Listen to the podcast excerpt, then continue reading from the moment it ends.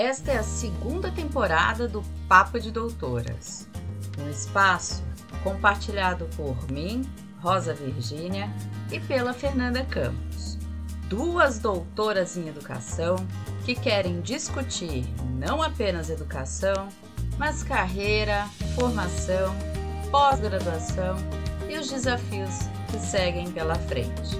E nesse episódio a gente conversou com a Raquel Pacheco que trabalha entre a interseção do cinema e a educação e mobiliza a energia do feminino num projeto chamado P de Potência. Olá, pessoal! Estamos aqui hoje, eu, Fernanda Campos e. Eu, Rosa Virgínia. Conversaremos hoje com a Raquel Pacheco, que ela é mulher brasileira, residente em Portugal há 20 anos, mãe de três filhos, licenciada em comunicação social com habilitação para cinema, que eu quero entender um pouco mais sobre isso, mestrado, doutorado e pós-doutorado em cinema e educação, e ela é idealizadora do P de Potência, uma associação de mulheres. peraí, essa mulher é extraordinária, porque assim, eu quando comecei a, a ouvir, Raquel, que você está há 20 anos em Portugal, sendo brasileira e é mãe de três filhos, no mínimo é uma mulher muito resiliente, Fernanda. Pois é, é sim, sem dúvida. E como eu estava te contando, Rosa, antes da gente apertar o play aí para gravar, eu e a eu e a Raquel, a gente conversou assim dois minutos e a gente já se ligou assim de uma forma muito rápida, muito espontânea, porque a gente achou muitos pontos em comum. E logo conversando brevemente com ela, eu falei assim, Raquel, para tudo. Eu preciso mandar uma mensagem agora para Rosa, porque eu preciso que você vá para o nosso podcast para a gente conversar, que eu acho que você vai ter muitas contribuições. Então, bem-vinda, Raquel. Obrigada, Fernanda. Obrigada, Rosa. Gostei muito do convite. Eu vou ser sincera para vocês, é a primeira vez que eu falo no podcast. Estou é, um bocadinho nervosa, mas sei que vai ser uma conversa de botequim, como vocês falaram, que eu adoro, né? Apesar de ser de manhã, para a gente agora, só falta a cervejinha. Mas estou aqui para conversar. E muito obrigada pelo doce, pela, pela apresentação. É, eu até falei, bom, sou eu mesma ali pelo carinho de vocês. Obrigada. Engraçado essa coisa do sou eu mesma, é. né? Porque a gente constrói uma vida, constrói uma carreira, e aí a gente aparece figurada a partir dessa carreira e dessa métrica da vida, e a gente fala, nossa, passei por tudo isso, faz sentido? É. E é exatamente sobre isso que a gente quer conversar com você hoje, Raquel. Como é que você constru conseguiu construir essa trilha, porque a gente imagina, quando a gente é muito novo, que a gente faz escolhas na vida, mas não é exatamente assim que as coisas acontecem, né? Os caminhos vão ou não se abrindo, as oportunidades vão, não, vão chegando ou não, e a gente vai se identificando com as coisas. É, uma das coisas que me chamou muita atenção na, no, no teu currículo, na tua história, é essa associação entre feminismo, e se eu estiver usando a, a, a, expressão deslocada, você me corrija, cinema e educação, tá? E isso me sobressaltou, digamos assim, porque eu acho que realmente, em termos é, sociais, a gente está nesse momento, né? Tanto de olhar para a mulher como uma potência, que afinal é o nome do seu projeto, olhar para o cinema como um espaço democrático, onde não apenas aqueles profissionais tecnicamente muito bem formados no cinema, mas é um lugar de fala que está aberto para muitas pessoas com o advento da internet. Né? E a educação, que eu e a Fernanda não, não vou nem comentar, porque já está ficando chato, né, Fê?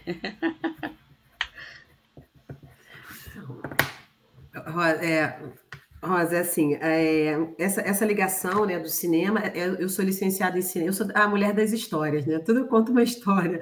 É, então, é a, essa coisa do cinema foi quando eu me licenciei, né? Então, eu fiz o cinema dentro da comunicação, dentro da comunicação de escolha vertente, eu escolhi o cinema. Então, eu sou licenciada em cinema pela UF, é, trabalhei um bocadinho é, com publicidade, com filmes, enfim no início da carreira, e depois é, fui convidada para participar de um curso, de uma formação pelo Museu de Arte Contemporânea de, de Niterói, era até em fotografia, que eu era fazia, é, eu era, estava me especializando em fotografia nessa altura.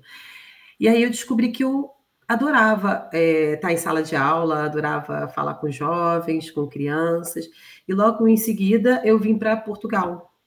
Então, eu fiz o meu mestrado aqui na Nova, em Ciências da Comunicação e com especiali... É, é, sempre me especializando na área do cinema dentro da comunicação. Eu nunca fui do uhum. cinema, quer dizer, na universidade sim, mas depois eu fui sempre do cinema, sempre dentro da comunicação, não aquele cinema puro dos estudos fílmicos, mas o cinema voltado mais para essa coisa.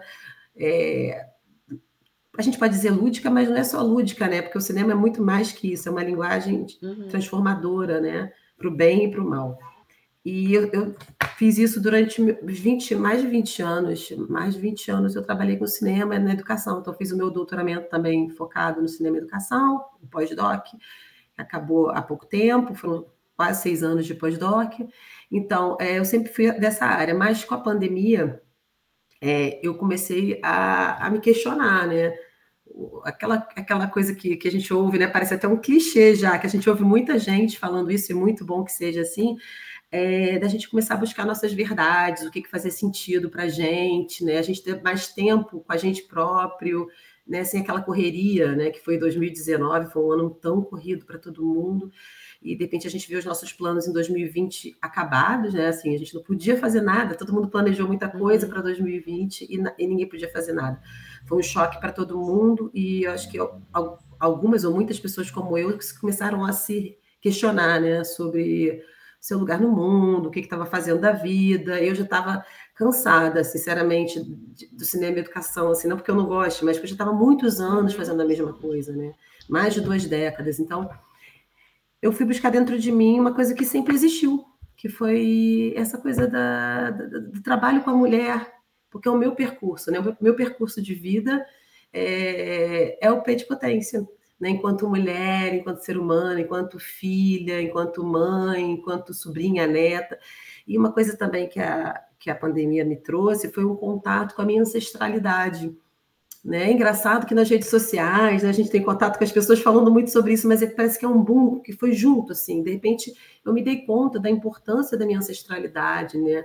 É muito principalmente da minha origem, é, da minha origem é, negra, não é? da minha origem africana, das mulheres, da, da, das minhas antepassadas, quase todas serem africanas, tirando a minha avó né, materna e para o lado do meu pai, mas tem uma, uma, série de mulheres que eu me identificava muito com elas, assim, eu sempre me senti meio é, preta no corpo branco, assim, porque eu sou uma mistura, né? E eu fui buscar isso, porque era uma coisa que de repente comecei a me sentir confortável, mas eu vou parar de falar, porque senão, minha filha, a história é para. Não, é, é exato. A gente está aqui para isso, para ouvir, né? E tá tão boa a história, eu tô adorando saber mais sobre isso, porque acho que a gente não tinha chegado nesse ponto, né, Raquel? Assim, desse percurso todo. Mas eu fiquei curiosa também, Rosa, porque a Raquel ela conseguiu uma coisa que é muito difícil aqui em Portugal, sabe? Para além né, dessa resiliência toda que você disse, mas ela construiu uma carreira aqui, né? Ela fez o mestrado, fez o doutorado, fez o pós-doc, mas eu queria que você contasse um pouco para as pessoas, porque nossos ouvintes, Raquel, a gente tem ouvintes daqui de Portugal, tem do Brasil, e tem muita gente curiosa, assim, eu pelo menos recebo muitas mensagens, ai, como que eu faço para estudar em Portugal, dá dicas, não sei o quê. Queria Queria que você uhum. contasse um pouco desse percurso, como que foi, sabe? Que eu acho que isso também é importante para as pessoas que estão ouvindo a gente, para depois a gente seguir, porque a ideia a gente vai focar depois só no pé de potência. Tá bem, Fernanda. É engraçado você falar isso, porque eu também recebo muitas mensagens. Como já estou aqui há, muito, há muitos anos, eu recebo muita gente, amigos de amigos, principalmente gente da academia, querendo vir. Ontem mesmo respondi uma uma é, doutora, enfim, professora também universitária, que queria vir com dois filhos. E assim, eu vou, eu vou ser muito sincera, eu falo que eu jogo água na fervura, mas não é bem assim, é porque eu já estou aqui há muitos anos. Eu vi Portugal passar por várias etapas, né? Há 20 anos atrás, Portugal era um país completamente diferente. Né? E antes de eu chegar, né, eu cheguei em 2001, é, quando, quando eu che... antes de eu chegar ainda era mais diferente, quer dizer, depois Portugal mudou muito, teve esse boom do turismo, né, principalmente turismo europeu, o boom desse, dessa vaga, última vaga de brasileiros, né, que vieram para cá, são pessoas com, com, com, condições financeiras, com uma estrutura, né, enfim, é tudo isso. Eu vi todo esse, esse processo em Portugal. Então, vou falar da minha experiência pessoal. Quando eu cheguei aqui, eu tinha 24 anos.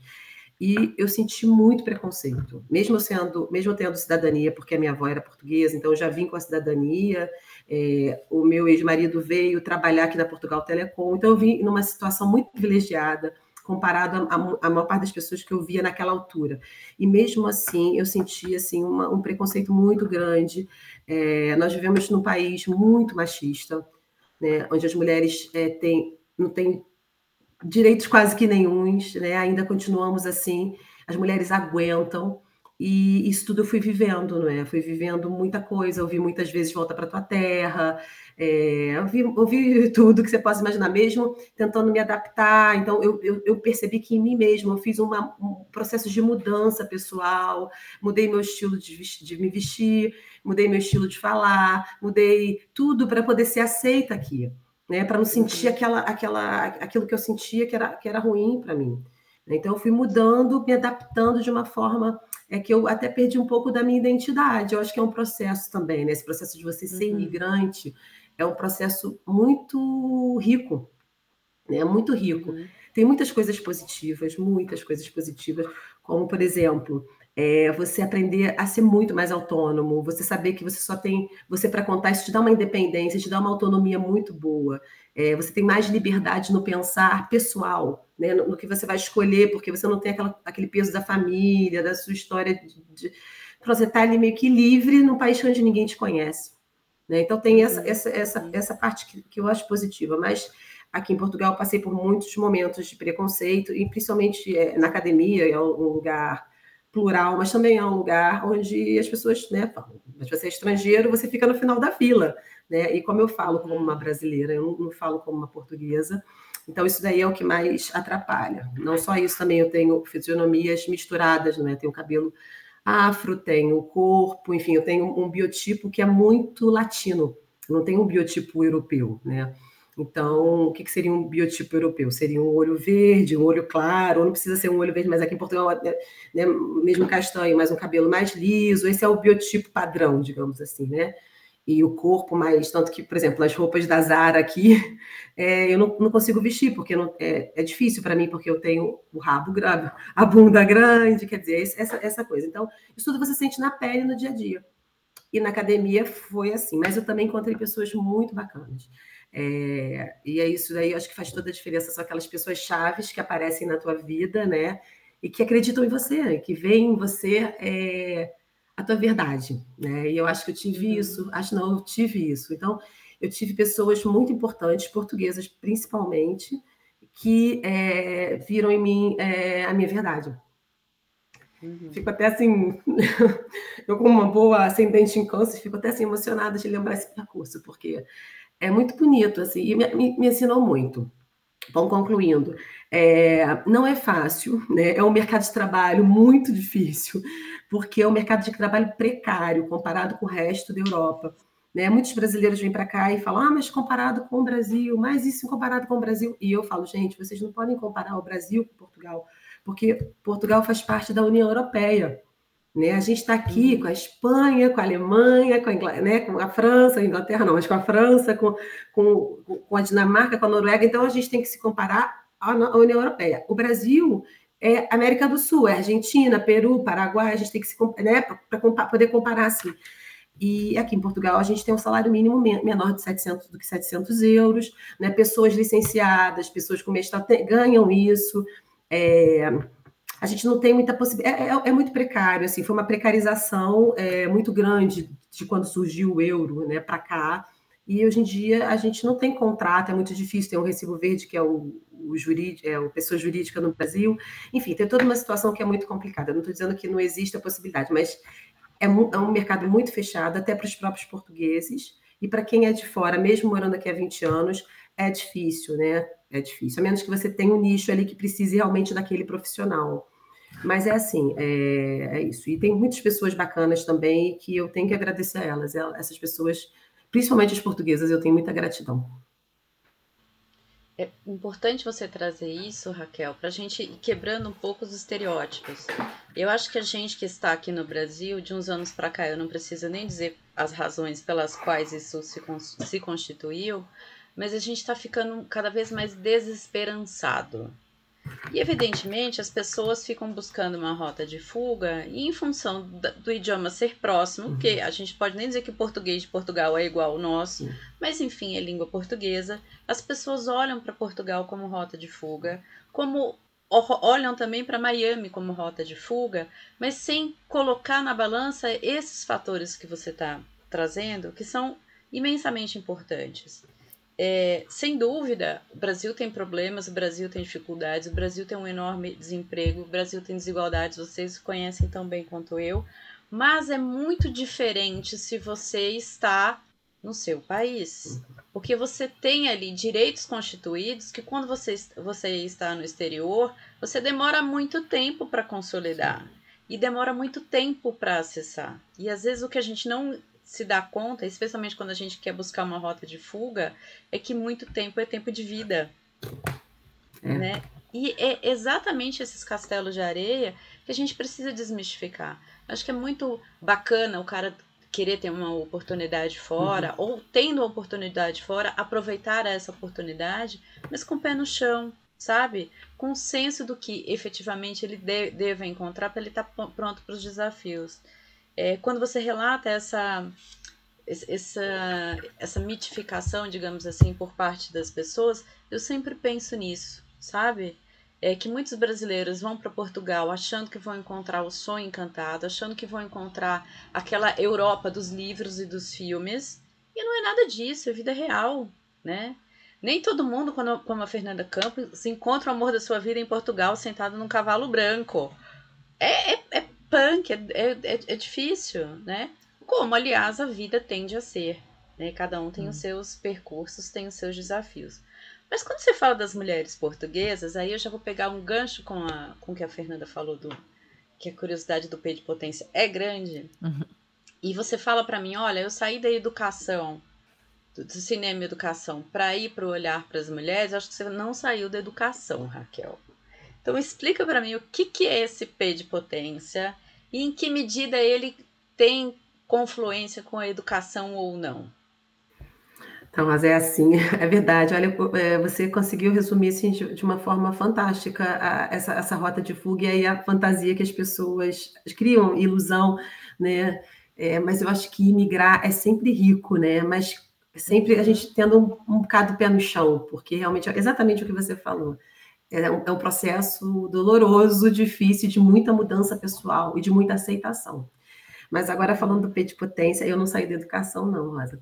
É, eu, na verdade, eu acho que eu sou uma pessoa da educação, né? Eu fiz comunicação e cinema, eu acho, porque essa coisa do falar, da, da comuni, do comunicar é muito forte em mim.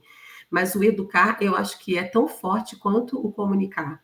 Né? Eu já tenho isso dentro de mim, tanto que os três filhos surgiram daí né? Sempre quis ser mãe, porque eu sempre quis poder educar, não educar no sentido é, é, estereotipado, né, ou clássico, né, é, do educar, mas sim no, no, sentido básico do educar, né, que é trocar, que é que é você poder estar atento, né, a, a toda a todo um, movimento, né, você também se enriquecer com aquilo que, que, que você está, é, é viver. Eu acho que, que para mim educar é viver. Total. É, né? Você sempre está trocando e está ali atento. Né? Eu acho que mais ou menos assim. E eu acho que a coisa das mulheres é isso. De repente eu me dei conta de que eu tinha um percurso de autoconhecimento muito grande, porque desde pequeno eu, eu faço isso. Por exemplo, eu com sete anos comecei a escrever, assim que eu aprendi a ler e escrever, comecei a escrever pequenas poesias. É, com 13 anos eu pedi para minha mãe para fazer psicoterapia, né? Eu preciso de, de, um psicólogo, quer dizer, há muitos anos atrás. Quer dizer, eu sempre gostei, é uma coisa minha que de gostar do autoconhecimento. E, paralelamente a essa questão do autoconhecimento, eu sempre tive um percurso de vida é, fora, não é fora da caixa, não, porque muita gente tem esse percurso de vida. A gente acha que é fora da caixa, mas não é. Eu vim de uma família disfuncional, é, eu vim de, de, um, de uma história né, ancestral é muito muito repetitiva, como a maior parte de nós, não é? Na verdade, isso não é o fora da caixa, isso daí é o, é o habitual, só que a gente não se dava conta disso. E de repente eu me dei conta de que eu precisava quebrar esse ciclo, né? Esse ciclo de dependência emocional, né? Das mulheres, eu precisava quebrar o ciclo. É, e eu estava trabalhando para isso já desde sempre. Eu me dei nessa pandemia que eu me dei conta de que eu estava trabalhando para quebrar esse ciclo, né? Eu sempre quis quebrar e de repente eu estava pronta para passar isso e para agregar outras pessoas que tivessem na mesma situação que eu, que são muitas, não é? Acho que são uma, uma, e de repente eu fui descobrir isso que, que eu, eu tirei, eu mudei essa forma de pensar, né? De ai, eu sou a única, ai, a minha família. Não, todos nós temos isso. A, de, a dependência emocional é uma coisa latente né? Nas, nas, mulheres, nos homens também, mas nas mulheres. Isso influencia a nossa vida diretamente. Né? Nossa sociedade é uma sociedade que estimula a dependência emocional na mulher. Né, principalmente no homem, no homem, mas muito mais na mulher. Então somos muito mais dependentes emocionais do que né, a princesa que, que ensinaram para gente, ensinaram para mim quando eu era pequena, né? Não é que ensinaram, era normal, né? Você ler Branca de Neve, você ganhava, né? Livro, todas as minhas amigas tinham, eu tinha, e aquela princesa nada mais é do que uma pessoa submissa, dependente emocional, carente, que fica esperando a magia de um homem, magia de um pai, que tem sempre uma mulher má que vai competir com ela. Isso daí já é, já é infiltrado na gente desde que a gente é pequena. E aquilo entra como se fosse a coisa mais normal do mundo. É normal que vai ter uma mulher que vai ter inveja de você, que vai competir por você. É natural que você dependa de um homem para ser feliz, que você precise de um castelo, que você precise de uma cozinha enorme, de uma casa para ser feliz. Eu, por acaso, gosto de casa, né? mais uma vez da minha da minha vertente aí canceriana. Né? Então eu gosto de casa, mas eu gosto porque eu gosto. Né? Não é porque alguém me disse para gostar, ou para agradar um homem, ou para dizer, ou porque está escrito né, socialmente que se eu fizer aquilo vai ser bom. Então, esse trabalho, esse questionamento são coisas que, que, que foram que eu fui fazendo e, e, vivendo ao longo de toda a minha vida, e que de repente, durante a pandemia, eu tive a possibilidade de juntar as peças do quebra-cabeça, né, do puzzle, e montar e falar: ah, agora eu quero, eu quero botar isso para fora. Isso vai ser a minha expressão. E aí comecei a me exprimir dessa forma e descobri que tinha um monte de mulheres que se identificavam com isso. Então, um dia, durante uma meditação, é, eu tinha sempre um caderninho para escrever as coisas durante a pandemia e veio a ideia, veio essa intuição do P de potência. Né? No início, é engraçado contar essa história. Ontem eu estava até com a minha amiga que, que a gente conversou sobre isso. Eu falei para ela assim: é assim, é P de potência porque não é P de e ela falou: você não precisa falar isso. Isso é passado. Só o P de potência já, já resume. E aí, de repente, eu tive um insight e falei: é, o resto é. Né, não preciso, porque a ideia era botar no, no logo. Somos potência, não somos né? Porque aqui, no, aqui em Portugal, principalmente, a gente tem muito essa característica. Né? Existe uma tese em Coimbra de mestrado, uma dissertação de mestrado, que é exatamente é, estuda os estereótipos da, da mulher brasileira, que é considerada puta, e do homem brasileiro, que é considerado malandro. Né, e comprova uhum. que realmente é verdade essa imagem né, aqui em Portugal que se tem da mulher brasileira e que se tem do homem brasileiro. E, e quebrar esses estereótipos é muito importante, não é? E, e, é isso. Então, o de potência vem também muito nessa, nessa, nessa forma de, de devolver aquilo que eu recebi e construí de bom, né? mas sempre de bom, uhum. né? não existe bom e mal. No final, tudo é para o nosso crescimento, tudo é para a nossa evolução. Uhum. E sempre tem um monte de, de gente que está vivendo a mesma coisa que você e você não sabe. Quando você começa a se expressar, você começa a atrair essas pessoas. Isso eu acho que é o mais bonito. Essa rede, né? associar. Né? Que é por isso que a gente está fazendo a associação P de potência. Eu gosto muito dessa história, Rosa. Eu acho muito interessante. E acho, assim, da, das breves conversas que a gente já teve, né, Raquel? Da gente perceber esses pontos em comuns, que é isso que a Raquel estava falando. Muitas vezes a gente acha que está sozinho, somente as mulheres, imigrantes brasileiros, quer dizer, de todas as nacionalidades, mas quando as mulheres brasileiras se encontram, a gente vê muitos pontos em comum. E uma coisa que a gente sabe também, que a Raquel tinha mencionado anteriormente, que aqui em Portugal ainda é um país muito machista, ainda é um país que a mulher ela é muito oprimida não é? Numa série de questões assim. E aí eu tô com eu tô com um livro aqui que é da. Eu não sei se, se, a, se a Raquel conhece, eu estou falando da, pra, propriamente para Raquel, Rosa, porque é uma autora portuguesa recente, eu não sei se tem publicação dela no Brasil, que é da Helena Magalhães, estou aqui com ele, que chama Ferozes.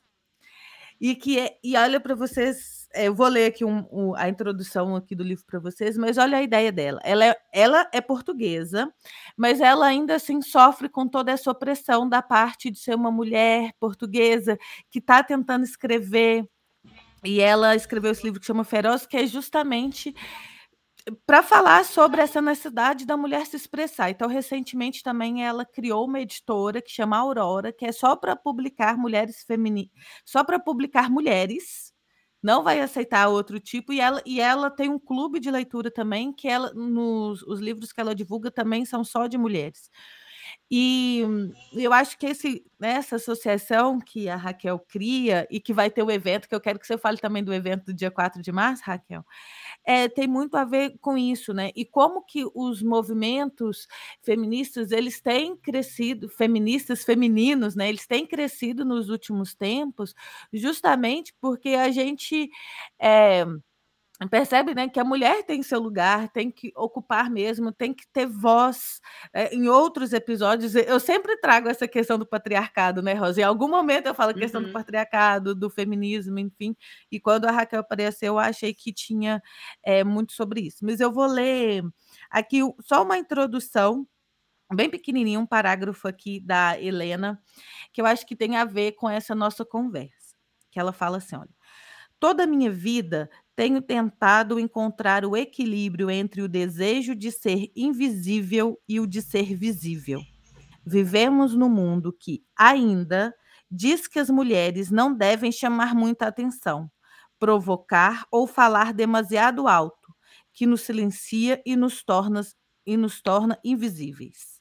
A nossa invisibilidade está tão enraizada socialmente que, na procura pela nossa voz, muitas vezes esquecemos quem somos. Na dúvida, sejamos ferozes. Então, ela traz essa provocação e eu achei que já fica aqui a minha dica de livro. Ah, Raquel, que a gente esqueceu de falar no final, já vai pensando para você deixar uma dica de livro, filme, alguma coisa que você queira compartilhar com o pessoal. Já deixo aqui minha dica, já, já fica aqui a minha dica de livro, então, que é Ferozes, da Helena Magalhães. Eu não sei se tem esse livro no Brasil, mas quem está ouvindo, aqui a gente em tá Portugal... Tá folhando aqui, ainda não tem para vender no Brasil, só em Portugal mesmo. Uhum. Encomendas através de Fernanda Campos. E, mas é porque eu acho muito necessário, assim, né? A gente tem falado também muito hoje em dia da questão da síndrome da impostora, né? né que não é nem do impostor, é da impostora, que muitas vezes a gente não acredita é, em nós mesmos, né? Igual a gente apresentou a Raquel, mas sou eu, sabe? Assim, às vezes a gente duvida muitas vezes da nossa capacidade. E aí, Raquel, junto disso, né, e trazendo, complementando isso também que você já falou, queria que você falasse qual que é o propósito do Pedro Potência, o que, que né, vocês estão pretendendo daqui para frente, que você contasse também aí sobre o evento do dia 4 de março. Claro que sim, Fernanda. É, é, exatamente. Obrigada pela dica do livro. Eu não, não conheço a Helena Magalhães, mas nem a editora Aurora, mas vou, vou buscar, vou buscar essa, essa, essa, essa dica. Obrigada. Então, o dia, é, o dia P de potência significa, é, simboliza a, a criação da. Porque, na verdade, o que, que a gente fez então? Então, deixa eu só terminar aqui a história do, do, do Círculo de Mulheres. Então, a gente começou no ano passado, em 2021, é, em setembro é, fazendo um círculo de mulheres. No verão aqui a gente estava na praia, eu, uma amiga querida, Isis, e mais um grupo de mulheres, e a gente começou a falar sobre nossas relações, como a gente se divorciou, é, nossas dificuldades, é, enfim, é, durante o divórcio, porque não tinha, ninguém tem direito à pensão aqui, as mulheres, independente se o homem ganha 20 vezes mais que você, se você deu horas da, da, da, da tua vida, do seu trabalho, para as crianças, para a família, você não tem direito à pensão. Só as crianças têm. Você, como é guarda, normalmente agora aqui a gente faz guarda partilhada, então normalmente a mulher sai sem nada. Né? E os homens conseguiram construir é, um patrimônio, porque eles têm mais disponibilidade de tempo, as mulheres que ficam, normalmente, enfim. A gente estava contando toda essa história e falando da nossa experiência. Então, uma das amigas falou assim: por que, que vocês não falam sobre isso? Vocês falam tão bem, vocês são tão experientes, vocês podem ajudar muita gente porque eu e essa minha parceira, a gente já está nesse percurso, né, de poder conseguir separar aqui, é tudo muito muito difícil, é uma, é uma estrutura que, ainda mais a gente que é imigrante, sem ter apoio familiar, é uma outra, um, outro, um outro contexto, né, então ela falou assim, ah, vocês podiam fazer isso, e a gente teve a ideia de fazer um círculo de mulheres, Então, em setembro, a gente começou o Círculo de Mulheres, foi na minha casa, e começamos a divulgar e a fazer. Então, nós fizemos é, setembro, outubro, novembro e dezembro o Círculo de Mulheres de 15 em 15 dias. E foi muito rico, muito rico, porque era um círculo de mulheres muito voltada para a nossa experiência pessoal, né? Eu não sou terapeuta, é, mas é, a gente falava sobre o tema, principalmente o tema da dependência emocional, da criança interior ferida. E isso é, empoderou muito a gente, deu muita força para a gente, né, para a criação do P de Potência. E a partir daí a gente falou, não, a gente precisa criar uma associação e esse vai ser um, o círculo ficou um projeto da associação e que outras mulheres trouxessem outros projetos para dentro da associação. Então, o de Potência é exatamente isso. É uma associação que tem, por fim, né, conscientizar é, a importância de acolher, de estruturar, de nutrir, de defender né, de acompanhar a integração da mulher na sociedade como um todo. A gente fala aqui no Peito Potência não só da, da, mulher, né, a mulher que tem é, um órgão genital feminino, a gente fala da mulher como uma energia feminina. Né? Uhum. E eu acho que a gente acha, o Peito Potência acredita que é importante a gente é, trazer essa energia feminina para a sociedade porque a gente está numa sociedade patriarcal, como a Fernanda bem disse, onde tem muita energia masculina, né? Agora até eu partilhei um post da, da Marília, da Marília, uma jornalista brasileira, esqueci o apelido dela, e que ela mostrava uma imagem de uma, de uma vagina feminina e depois de um pênis masculino, e falava, a vagina, é, aqui surgiu a, a humanidade, né? Aqui surge, surgem as pessoas, mais ou menos assim. E depois o pênis, aqui surge a guerra.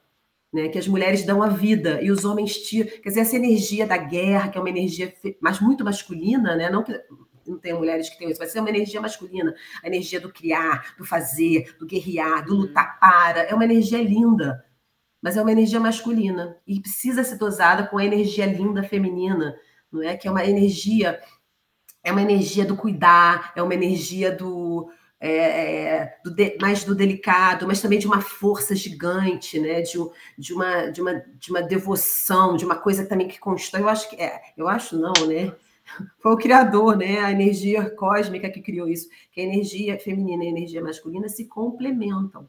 Né? Tanto que a gente, enquanto ser humano, para a gente ser inteiro, a gente precisa trabalhar o nosso lado feminino, mas também trabalhar o nosso lado masculino.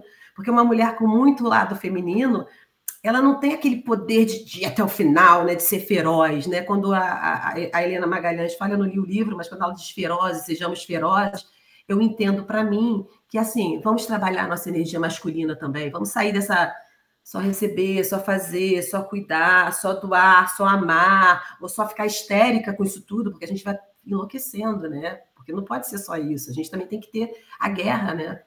A gente também tem que, que, que ter um pouco. E o homem também não pode ser só a guerra, o homem tem que ter essa doçura, o homem tem que ter o cuidado, o homem tem que ser paternal, né? É, é, ser pai, né? Não precisa normalmente ser pai, mas é, assim, aquela sensação do cuidar do outro, do, do ter atenção. Uhum. Então, isso encaixa. E o P de potência é isso. O P de potência, a ideia é trazer essa energia mais feminina para fora, não é? Para a sociedade, para todos, né? Para os homens também, para trabalhar isso nos homens. É uma associação de mulheres, mas é uma associação de mulheres que quer trazer essa energia para cá. Então, no dia 4 de, de março, agora na próxima sexta-feira, vai ser é, o lançamento oficial da, da associação na Universidade Lusófona, no Campo Grande, em Lisboa. Vai começar às 14 horas é, e vai até às 21. As pessoas podem chegar a hora que quiser, que a gente sabe que é um dia de semana, sexta-feira, quando todo mundo trabalha. E também vai ser online. Então, eu conto com as com as minhas manas brasileiras, Rosa e to todas as ouvintes, e de outros países também que falam português, para participarem online. Né? É, vai ser uma interação, a gente não vai fazer só um evento é, de, de, de, uma, de, uma, de uma via, vai ser de duas vias, vai ter interação, vai ser tudo isso. Eu acho que é importante todas estarmos juntas para debatermos todas essas questões. Vão ser Vão ter palestrantes super interessantes. Tem a Raquel Varela, que fala sobre trabalho aqui em Portugal, uma, uma portuguesa faz, faz um trabalho muito bacana, uma investigadora, professora, enfim. Tem... Eu convido vocês para seguirem o P de Potência no Instagram e no Facebook, né? É arroba P de Potência no Instagram, e lá tem tudo, tem a programação, tem como se inscrever no link, enfim, tem, tem tudo. O horário? O horário. sexta-feira. É do horário do Brasil, desculpa.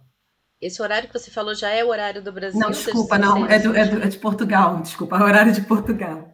Horário de Portugal. Fernanda, que é ótima para converter isso no horário do Brasil, dá. Não, então começa às 11 da manhã. Não, não às é? 14, desculpa. Não, às 14. 14 em Portugal, mas aí a gente convertendo é 11 Eu. do Brasil, Isso. Não é? 11. É. E vai a, é, às on- a partir das 11 da manhã, então, do Brasil. Tipo, para nós aqui no Brasil vai ser à tarde, gente, tá? Ou seja, a gente vai ter que fazer uma pressão com a Raquel para de repente fazer um P de potência com um horário mais viável, né, para nossa participação. Mas aí eu vou pegar um monte de coisa que você vinha falando, Uhum. Raquel, não querendo te interromper, mas já Não, fazendo não, mas- para não perder o As time. conversas de botiquim é assim, né? É isso, Ah, tá. é. Você trouxe uma coisa muito forte para mim que ressoa. É, há um, um ano mais ou menos, eu cheguei a participar de um ciclo de mulheres, mas naquela oportunidade, é, a, a métrica daquele ciclo não fazia muito, não, não fazia muito sentido para mim pessoalmente, mas fazia sentido. Não que eu seja contrária àquela métrica, mas é, é uma questão de identificação mesmo. É, eu li o livro dos, arquétipos, dos arquétipos da Jean Boylan, não sei se você já leu Não, nunca li. que é bárbaro. Depois eu vou. Eu tava tentando procurar aqui as referências para te mandar. É um livro bárbaro. Acho que você que tá nesse, nesse momento, assim, vale a pena, porque ela quebra justamente isso que você traz dos, arte, dos arquétipos sobre os quais nós fomos criadas. Uhum. Porque os arquétipos, eles não têm apenas essa questão relacional, elas também têm uma questão estrutural muito forte, porque essas princesas são todas magras, brancas, de cabelos longos e lisos, a maioria delas com cabelos loiros. Aliás, surgiu uma princesa há uns anos atrás que é a Brave, Uhum. né? Que era tem um cabelo descabelado. Eu falei, gente, finalmente eu vi uma princesa descabelada. Mas não deixava eu. de ser branca, de ter o narizinho fininho, Não deixava de ser, ser magrinha, branca, nórdica, nórdica, é. né?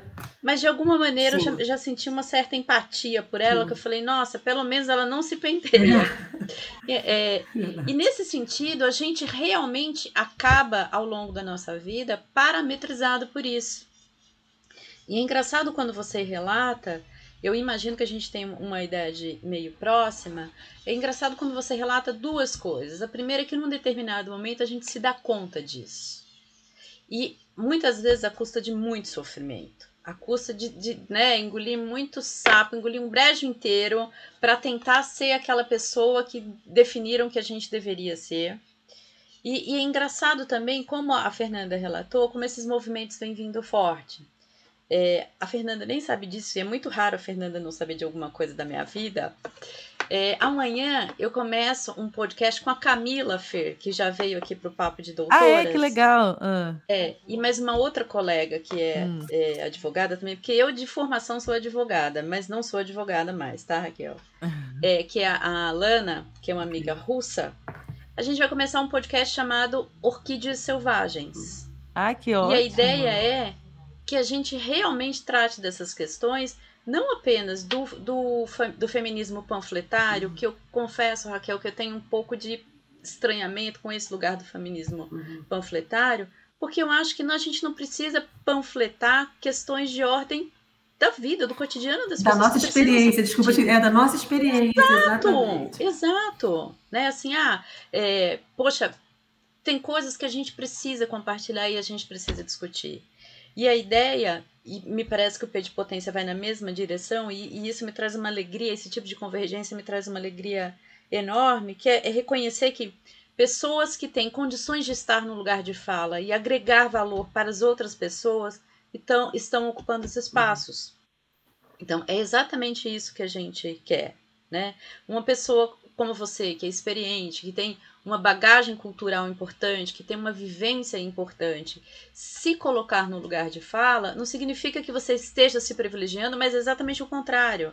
Quando eu e a Fê, a gente decidiu fazer o papo de doutoras, que foi uma coisa meio, uma ideia meio maluca, que eu queria fazer um papo de doutoras, mas eu era uma doutora única, e aí eu encontrei a Fê nas redes sociais, porque a gente tem uma amiga em comum, eu falei, cara, é essa menina. E a ideia da gente era exatamente ocupar o lugar de fala, falando de educação e tendo formação para isso. Porque a- na internet tem muito ruído, muita gente que se empodera desse lugar e às vezes a discussão fica superficial demais. E aí, ao invés de ajudar, vai, vai criando uma, uma série de conflitos que não levam a lugar nenhum. Né? é exatamente isso. Eu fico é, imensamente feliz de ver é, essa constituição, de ver essa construção, de ver essa, essa, essa potência né, é, acontecendo, porque, por outro lado, também, também pelo que você trouxe, pela, pelo que eu e a Fê a gente discute bastante, quando a gente sofre, a gente acha que a gente é único, que só a gente passa por aquilo. A gente não, não consegue enxergar muitas vezes que podem haver outras pessoas que já viveram aquilo ou que estão vivendo aquilo e compartilhar faz, faz com que o sofrimento, se não apaziguado, seja ao menos ressignificado, uhum. né? E é muito importante fazer isso. É muito importante. Então você vai ter que fazer um outro pé de potência num horário brasileiro, tá, meu amor? Sim, eu prometo. E também a gente está pensando em fazer o círculo online, que eu acho que é muito interessante, né? Ah, Poder fazer o círculo uhum. online no horário que dê para o Brasil e dê para Portugal. A gente está fazendo isso em breve eu e a minha parceira também, Daniela Vieira, que é, que é coach, estuda também essa. A gente está pensando em fazer exatamente isso. Porque... Que é o nosso ponto de conexão, né? é. né? Porque eu tenho um ponto de conexão com a Rosa é. e tenho um ponto de conexão com a Raquel, é que é a que é a Dani, né? E que a Dani, eu fa... não sei se eu comentei contigo, Raquel, a Dani é meu anjo aqui em Portugal, né? Dessa coisa que a gente estava falando, de, da gente se apoiar quando você estava contando do, do, seu caminho, né? Da sua trajetória, que você teve pessoas que te apoiou. Sem dúvida, para mim, a Dani, né? Que é a Daniela Vieira, ela é meu anjo aqui. Sim, ela que é. tenho muito que agradecer a ela. Ela é uma pessoa espetacular, realmente. Esses anjos é que, que são, fazem a diferença, uhum. não é? Uhum. Quando as pessoas falam, uhum. ah, mas por que você vai ser bom ou vai ajudar uma pessoa que você nem conhece? Essas pessoas são os nossos anjos, uhum. não é? Uhum. Que fazem, porque fazem, porque sim, não é? E a uhum. gente precisa também ser anjo de outras mulheres. Então, no círculo, eu, eu gosto de falar isso porque isso daí mudou muito a perspectiva da gente. Eu falo da gente porque eu falo de mim e falo do nosso círculo e das mulheres que se envolveram é, essa perspectiva de que uma mulher cura outra mulher. Eu achei isso. É, as pessoas é o que a Rosa falou. Na teoria, né, nos livros, na teoria é uma coisa, mas quando você experiencia, né, e junta a tua bagagem de vida, a sua bagagem pessoal, é, é uma explosão, né, de potência, né, de alegria, porque faz sentido. E faz sentido para um uhum. monte de gente, né? É, é o que eu falo, eu não sou terapeuta, eu não li um monte de livros feministas, não é? Não, é, não, não, não tem nada de ser contra. Não, é porque é, é, uma coisa orgânica, é um feminismo que vem de dentro, é uma experiência que, que eu vivi na pele e que eu fui me, salvo, me, me organizando para passar por ela e para manter a minha saúde mental, para evoluir, pensando. A gente não passa pelas coisas à toa, né? Tem um sentido, né? Que, que eu tenho que aprender com isso? O que, que eu tenho que aprender com aquilo? Mas é baseado realmente, como você falou, Rosa, em muita dor, né? A vida é cheia de alegrias, mas a vida também é cheia de dor, de sofrimento, que faz a gente sair do lugar comum, né? Que faz a gente evoluir, né? Eu, é, como diz a, na doutrina espírita, a gente evolui pela dor ou pelo amor. Mas eu acho que a maior parte de nós, como eles mesmos falam, evolui pela dor, né? E é assim que é, é o que é. Somos humanos e estamos aqui nessa. Agora, eu acho que uma mulher é, cura né, outras mulheres. Eu acho que essa coisa da competição que a gente tem uma com a outra. Imagina, a gente vai para o mercado de trabalho, a gente já começa a olhar to todas como rivais. Né? A gente tem uma relação, as outras são rivais. Né? Normalmente o homem, o homem é, é, ocidental, né? o homem brasileiro, latino, europeu, é um polígamo. Ele é polígamo. Ele tem várias mulheres. Quer dizer, os do norte eu acho que ainda são menos, mas eu acho que quanto mais latino, mais ele tem, eles têm relações fora de casa, eles têm outras mulheres. Quantas vezes a gente vê, né, que o cara tem uma família e depois descobre que ele tem outra família, né? Isso é uma história normal. A gente vive isso no nosso dia a dia com nossas amigas, avós, primas, tios, né? São os homens da nossa família que fazem isso, né? E engraçado você falar isso, Raquel, porque quando isso não acontece, o cara é meio taxado de viado. É. O cara, pelo amor de Deus, né? Qual o problema? É minoria, né? É, minor... é uma exceção. O homem que é fiel, Sim. que se dedica, né? Que é... E muitos homens, muitos não, alguns, né? Eu não sei quantos, mas tem uma... já tem uma energia feminina trabalhada. Já tem uma coisa trabalhada. Então, ele é considerado afeminado, ele é considerado, é, né? É bichinha. E, sinceramente, esses são os bons maridos, os bons amigos, os bons irmãos, os bons filhos, né? São aqueles que conseguem trabalhar mais a sua energia feminina. São aqueles que não vão usar a energia masculina para fazer uma guerra, por exemplo, né? Porque uhum. para quê, né? Então eu acho que é isso. Então o pé de potência vem mesmo nessa, nessa direção é, orgânica, assim, sabe? Da gente se sentir E não vale a pena a gente estar no peito de potência e não estar se trabalhando. Né? A gente fala isso, não adianta você estar no peito de potência e fazer uma coisa que não tem nada a ver com o que você goste. É, é, é uma quebra de paradigma, né? O peito de potência surge com o expresso 2222, como diz o meu querido Dmitry Camiloto. É, é, é, é daqui para frente, né? O que ficou, ficou. Né? A gente deixa para trás, a gente se perdoa, a gente se cura, a gente está num outro processo agora. Né? Não que a cura tenha chegado, mas a gente está num processo que é daqui para frente né, de se unir. Então, uma coisa que, que eu acho muito importante, é que a gente bota muito claro aqui, é, aqui no, na, na, nos objetivos do Potência, é que a APP não faz distinção de nacionalidade, de credo, de raça, de cor, de status sociais, ou de nenhuma outra qualquer é, diferença entre as mulheres participantes. Porque o que a gente vê, né, grupos de mulheres brasileiras, mas é um grupo de mulheres brasileiras de elite, né? E quando elas vão ajudar as outras, elas são é, com aquele ar assistencial. É, grupos de, de, uhum. feministas, feministas brancas, de classe média. Não tem, as mulheres negras são colocadas de fora, né? Então, é, eu sou, eu sou feminista, mas a minha empregada, né, que é negra, preta, trabalha na cozinha, não tem os mesmos direitos, sabe? Então, é, a gente, a gente tá, isso é muito natural na nossa sociedade, né? Isso é muito natural. Mas é engraçado você trazer isso também, Raquel, porque o contrário também é real. Você vê alguns movimentos, por exemplo, movimentos negros, que eles não se deixam permear por outras pessoas que não tenham aquele, aquelas características, mas que acreditem e queiram apoiar Sim. aquilo. E aí a gente vê um processo, eu lembro muito da pedagogia do, do, do oprimido, do Paulo Freire, né? quando ele relata que o oprimido, ele quando supera a fase de oprimido, ele não tem que tomar o lugar do opressor é um outro lugar, né? Para que a gente ressignifique a experiência. E é muito bonito ver quando ouvir quando você fala, olha, todo mundo é bem-vindo, todas as mulheres são, são bem-vindas, porque no final é o humano que conta. Né? E é exatamente isso, é a gente parar de ficar mudando, mudando de panela. Né? É servir o prato cheio para todo mundo, é dar oportunidade para todo mundo. É isso mesmo, exatamente. A gente sente muito isso. É, é, que, é exatamente isso mesmo. Você falou, agora você bateu no, no ponto-chave, né? Que a gente é, busca exatamente isso. A gente não quer, não quer cada um com suas dores, cada um com suas lutas, não é? Uhum. é, é cada, um de, cada, um, cada um de nós tem uma história de luta e de dor, né? Umas mais, com certeza, uhum. né? outras uhum. menos, mas todas temos.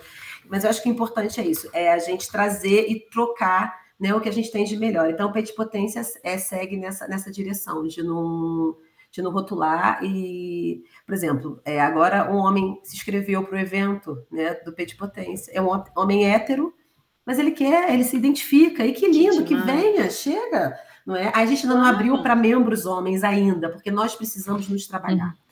Nós primeiro precisamos curar o nosso feminino. Então, acho que a Associação Pet Potência surge para curar o nosso feminino das mulheres e a gente poder liberar esse feminino para a sociedade, né? Mas não é, não é assim, é, exatamente era isso que eu ia falar, não é uma luta contra os homens, sabe? Não é uma luta uhum. contra o masculino, não. Eu quero trabalhar o meu feminino, curar o meu feminino, uhum. trabalhar o meu masculino, curar o meu masculino, e aí sim, eu sou uma mulher completa, né? Nessa, nessa vida eu sou uma mulher completa, trabalhada, meu yin e yang. E essa é que é a ideia do P de potência, é isso. É a energia feminina uhum. saudável, né? Para lidar com uma energia masculina saudável. Né? E assim a gente poder ter relações mais saudáveis. Que sejam uhum. elas heterossexuais, homossexuais, não importa, né? É, uhum. É, é, que a gente, nós, nós sejamos seres humanos mais saudáveis. É isso que a gente precisa ser nesse momento né? Para a gente não precisar ficar fazendo guerra, né? Para inventar uma história que acabou com o Covid, agora vamos inventar uma guerra. E está todo mundo ali né, discutindo a guerra em si e não o que está por dentro, por trás, né? Então, sabe o que, é? Vamos cuidar da nossa própria guerra interior, né? Porque, né? Porque se a gente fica num lugar muito de impotência, né? A gente tem que sair desse lugar de uhum. impotência, né? E a gente pode resolver isso da gente, né? Nossa, o nosso eu pode ser resolvido, se eu posso uhum. me, se, eu, se eu tenho que ser responsável por mim, se eu posso me curar, se eu posso ter esse processo, por que, que eu não vou fazer em mim? Né? E a partir daí a gente vai conseguir mudar né, essa sociedade para uma sociedade mais saudável, porque isso é urgente. Uhum. Sua dica de livro, Raquel, para não ficar perdido. É, para fechar aqui, pra encaminhando para o final, né? Mas eu acho que, que a Raquel fechou bem, ainda trazendo esse tema super atual, né? Que essa semana acho que não fala de outra coisa, que não essa guerra terrível, né? Que está acontecendo por puros interesses é, de poder, né, desse fálico. Eu encontrei a imagem, enquanto você estava falando, eu encontrei aqui a imagem, a gente até pode partilhar depois, Rosa, é uma imagem que está circulando nas redes sociais, com base num quadro que agora eu esqueci a autoria, que é aquele bem famoso, que é aquela né, da vagina exposta, ah, é, e o outro comparando isso. com um pênis ali masculino, fazendo uma, é, uma associação. Que inclusive eu vi esse quadro no, no museu lá de Paris, qual que é? O Dorset que ele tem, hum. tá no dossiê esse quadro. Mas, é, enquanto isso, já pensou aí no seu livro que você vai deixar de Já, já, já, já pensei sim. É um livro que, que me trouxe muita luz, assim, é, para poder incluir as outras manas, que eram manas que não faziam parte do meu mundo, né? Que é o livro da Lélia Gonzalez, que é para o hum. feminismo afro-latino-americano. Né? É, eu, tive, eu tive que sair do meu lugar né, de privilégio e, e, sair e ver o que, que eu não via, né? Ver quem. Eu, te, eu tenho passado por esse processo, né? Quais manas que eu nunca vi? Quais as manas que eu não convivi, né? O que que. Porque no Brasil a gente vive numa bolha, né? Eu vivia numa bolha em Niterói, uhum. né? Estudava numa escola privada, vivi, convivia festas, ia para férias, aquelas coisas. É uma bolha, né? Uhum. E de repente eu quis sair dessa bolha, né? Assim, não aguentava mais, precisava ver outras manas, outro mundo, outros manos, uhum. né? Então eu comecei, eu li esse livro da Lélia Gonzalez, que é uma intelectual super interessante e que traz muita luz para gente, principalmente para gente que, que, que, não teve essa vivência, né? Estrutural é, desse Brasil, né? E dessas manas que a gente não, não teve oportunidade de conviver, mesmo sendo o país mais negro, mais black, né?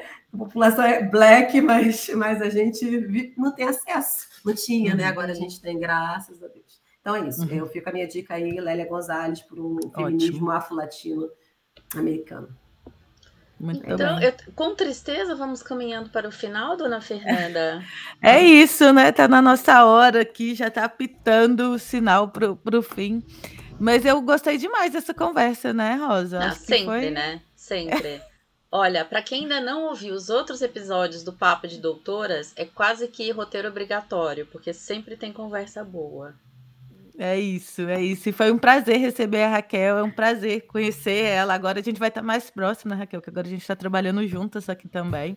É. Então eu acho que ainda vai ter muita figurinha. Eu já tô, já garanti minha presença no evento dia 4. Olha, se eu não conseguir participar por questões de ordem estrutural, logísticas, logísticas e afins, Raquel, tô dentro de qualquer maneira, conta comigo, posso ser o seu braço do P de potência aqui no Brasil com orgulho.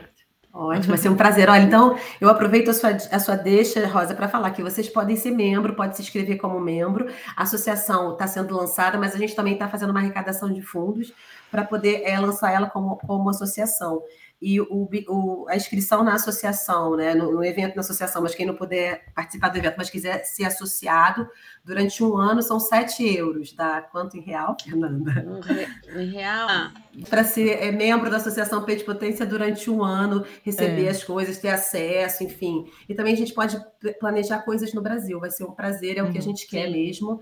Está é, tá até escrito nos nossos objetivos, é, é expandir, né? A gente está, uhum. tá, a nossa sede é em Portugal, mas a, a gente não tem nacionalidade, a gente não tem é, limite de fronteiras, né? A gente não, não, ninguém ninguém no P de potência é imigrante de fato, né? Isso uhum. aí. Ninguém, não existe imigrante dentro do P de potência. É, é uma associação interplanetária, adoro. adoro, adorei. Genial, Boa, exatamente, é isso.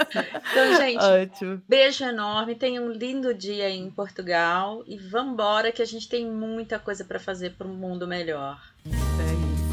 Obrigada, parabéns para vocês pelo esse papo de papo de doutora. Desculpa te interromper, Fernanda. Imagina. Não, que isso, era só vocês mesmo. São fantásticas, adorei. Muito bom, é, um privilégio. Que bom. Que bom, obrigada então. Beijinho. Beijo, Beijos. Tchau, tchau. tchau. Apoiar a produção de conteúdo de qualidade é um ato revolucionário. Acesse Apoia-se e contribua com a Fabricante de Ideias.